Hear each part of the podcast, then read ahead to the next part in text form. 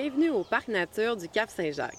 Mon nom est Camille, je suis éducatrice naturaliste chez GAIB depuis 2011 et j'aurai le plaisir de vous accompagner dans ce tour du Havre aux Tortues. À partir du stationnement de la plage, vous avez emprunté le chemin de service et vous vous tenez à la croisée des sentiers. La randonnée que je vous propose aujourd'hui est de 1,5 km et elle prend environ une heure à compléter.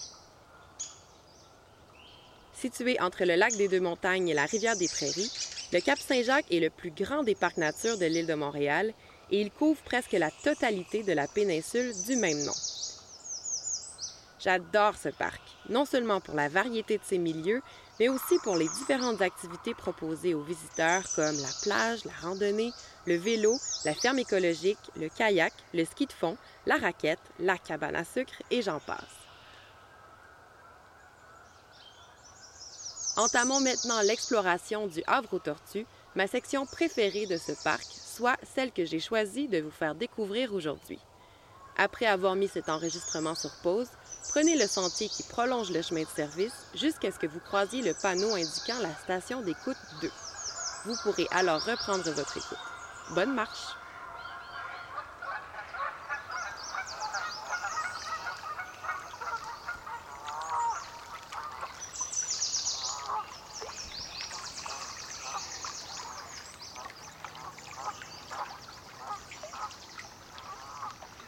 Sur votre droite, à quelques mètres seulement, vous apercevrez entre les arbres un belvédère aux allures peu orthodoxes. Il est bâti ainsi pour que les ornithologues puissent observer et photographier sans être vus les oiseaux visitant cette petite baie. Mais il n'y a pas seulement les oiseaux qu'on peut voir ici. L'endroit où vous vous situez est un point chaud pour la conservation d'une espèce rare au Québec, la tortue géographique. Cette espèce de tortue vit dans les grands plans d'eau et les rivières. Elle préfère les baies à proximité d'eau profonde et où l'on trouve des structures émergentes comme des troncs d'arbres ou des roches, où elles peuvent se réchauffer au soleil. Dans les régions urbaines, ces êtres sont particulièrement affectés par la modification des berges qui réduisent leurs opportunités d'établir leur site de ponte. Ajoutez à cela beaucoup de prédateurs, un taux de mortalité amplifié par les activités nautiques à moteur, et vous vous trouvez devant une situation plutôt problématique. Heureusement, un plan de protection établi par la Ville de Montréal prévoit des actions concrètes pour protéger les tortues géographiques. Notamment en partenariat avec le Biodôme, la Ville a conçu et installé des cages sur les nids de ces tortues, de telle sorte que les prédateurs comme la moufette rayée et le renard roux n'ont pas accès aux œufs. C'est déjà un bon début. Ouvrez bien les yeux parce que sous le soleil de midi, il n'est pas rare de voir des dizaines de tortues se faire chauffer. Enfin, plus au large, vous avez devant vous le lac des Deux-Montagnes et sur l'autre rive du lac, vous pouvez voir le parc national d'Oka. Après avoir contemplé ce havre de paix, revenez sur vos pas et tournez à droite sur le sentier principal.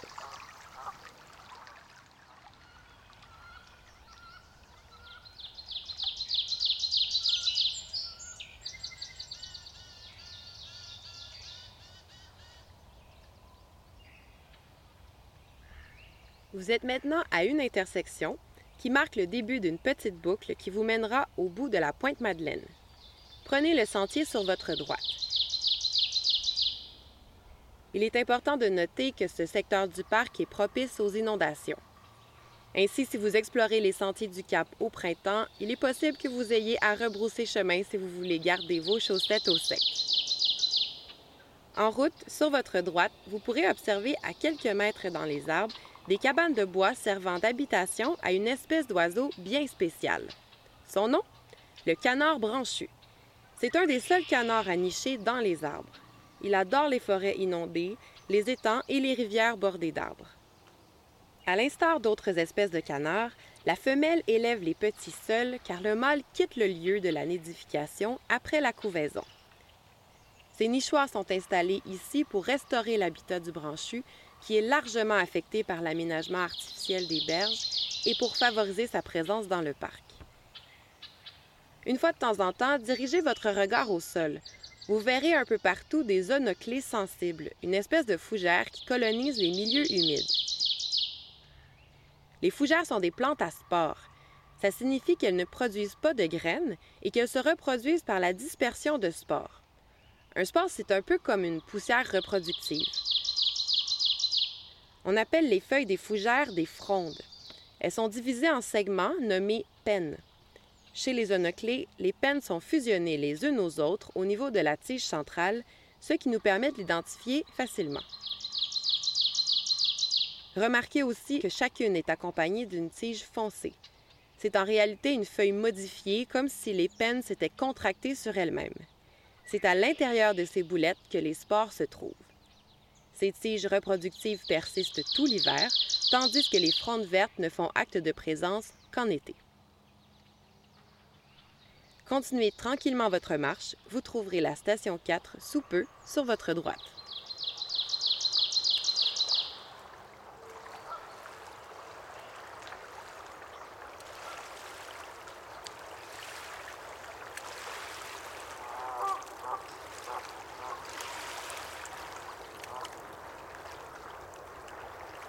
Sur la droite de la station d'écoute 4 se trouve un petit chemin que je vous invite à parcourir prudemment. Il vous mènera à une plage de larges cailloux, un de mes endroits favoris de toute l'île de Montréal. Une fois sur ce rivage, vous aurez un panorama privilégié sur le lac des Deux-Montagnes ainsi que sur les municipalités qui le bordent. Il est intéressant de savoir que c'est la rivière des Outaouais qui nourrit en eau ce lac, qui d'ailleurs possède une superficie de 50 km et une profondeur entre 2 à 6 mètres, ce qui est très peu profond. Il faut savoir qu'à certains endroits, la profondeur de l'eau du lac peut aller jusqu'à 14 mètres, mais ce sont des bas-fonds marginaux. Ce lac possède un important rôle pour réguler le débit de l'eau qui coule autour de Montréal. Le débit total du bassin de la rivière des Outaouais est évacué dans trois cours d'eau différents. 40% dans la rivière des Prairies, 48% au niveau du Chenal-Vaudreuil et Sainte-Anne-de-Bellevue qui contournent l'île Perrault et 12% seulement pour la rivière des Mille-Îles. Plusieurs bateaux à moteur sillonnent les eaux du lac durant toute la saison estivale. Les vagues créées par ces embarcations peuvent abîmer les nids ou même les œufs des espèces qui nichent sur les berges, comme nos tortues géographiques ou certains canards, comme le colvert. Le lac des Deux-Montagnes abrite une large gamme d'invertébrés aquatiques. Peut-être même avez-vous déjà à vos pieds des coquilles vidées de bivalves. Ce sont des moules d'eau douce. Tant qu'à parler de moules, avez-vous déjà entendu parler de la moule zébrée? Cette espèce envahissante est extrêmement prolifique. La femelle peut pondre de 30 000 à 1 million d'œufs par an. Ceux-ci, qui restent en suspension dans l'eau pendant 15 à 30 jours, peuvent être transportés pendant cet intervalle sur de très longues distances. Son introduction au Québec date de 1990 et elle cause pas mal de problèmes. Les moules peuvent obstruer les tuyaux des usines de filtration des eaux, causer des dégâts aux navires et même s'agglomérer directement sur les moules d'eau douce indigènes, ce qui les empêche de respirer et de creuser adéquatement dans le sable ou la vase. Une moule zébrée peut filtrer jusqu'à un litre d'eau par jour. Ainsi, une colonie dense de ces moules peut vider un plan d'eau d'une énorme quantité de phytoplancton, qui est la nourriture principale des jeunes poissons et des autres moules. De plus, cette razzia de phytoplancton fait en sorte que l'eau est vraiment plus limpide, favorisant le développement des algues de fond et changeant du tout au tout l'écosystème. En conséquence, certaines espèces deviennent soudainement désadaptées à leur propre milieu. Enfin, il n'y a pas que de méchantes espèces dans l'eau.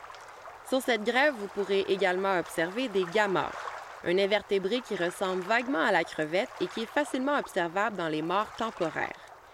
Ces flaques d'eau qui se forment avec les vagues et les courants sont généralement pleines de vie. Je peux passer des heures à les observer. Je vous mets au défi de trouver un gamore. Un truc, il ressemble bien à des crevettes, mais à la différence qu'il nage sur le côté. Je vous laisse explorer à votre guise le rivage. Ensuite, je vous invite à retourner sur le sentier principal et à le prendre sur votre droite pour compléter la petite boucle. Vous passerez de nouveau la station 3 qui marquait le début de la boucle.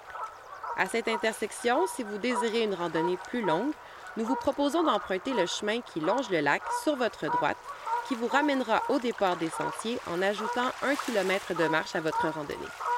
Vous pourrez alors écouter le dernier segment. Sinon, prenez le sentier droit devant pour revenir sur vos pas et vous croiserez éventuellement la station d'écoute 5.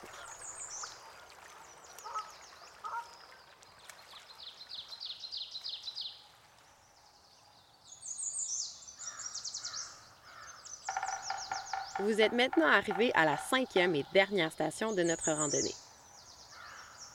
Pendant que je conclue notre marche, poursuivez votre chemin jusqu'à notre point de départ. Si vous n'en avez pas eu assez de toute cette nature et de cette biodiversité, je vous invite à visiter les autres secteurs du parc. La ferme écologique, propriété de la Ville de Montréal mais administrée depuis 1986 par l'organisme des Trois-Pierres, est accessible gratuitement aux visiteurs entre 9h et 17h. Vous pourrez y apercevoir vaches, moutons, chèvres, chevaux, ânes, lapins et des chevaux miniatures trop cute. Au petit magasin général, vous pouvez aussi acheter des produits cultivés à même le Cap Saint-Jacques. Vous trouverez des légumes frais, des œufs ou encore du miel. Plusieurs produits biologiques sont également offerts, comme du sirop d'érable, de l'huile d'olive, de tournesol, du pesto de fleurs d'ail, du café et plus encore, tout dépendamment du moment de l'année. J'ai personnellement un faible pour leurs asperges qui sont tellement sucrées. Sachez que les dates d'ouverture peuvent varier et qu'il vaut mieux se renseigner à l'accueil du parc avant de s'y rendre. Si les délices champêtres de la ferme écologique vous laissent de marbre, peut-être vous laisserez-vous tenter par la plage qui se trouve tout juste à la fin de notre sentier. La plage borde la baie des Tortues et c'est une des attractions les plus populaires du parc. Disons que les plages baignables à Montréal ne sont pas tellement nombreuses et que celle-ci est particulièrement belle. Il est aussi possible d'aller découvrir le secteur forestier du parc dans le coin de l'érablière ou encore de pêcher dans le secteur est du parc. À vous de choisir. Je vous laisse donc découvrir ce précieux espace vert. Merci beaucoup d'avoir choisi le tour pour découvrir le parc nature du Cap Saint-Jacques. Gaëp et moi-même avons été enchantés de vous accompagner au Havre aux Tortues. Ce projet a été rendu possible grâce à une contribution du programme Interaction communautaire lié au Plan d'action Saint-Laurent 2011-2026 et mis en œuvre par les gouvernements du Canada et du Québec.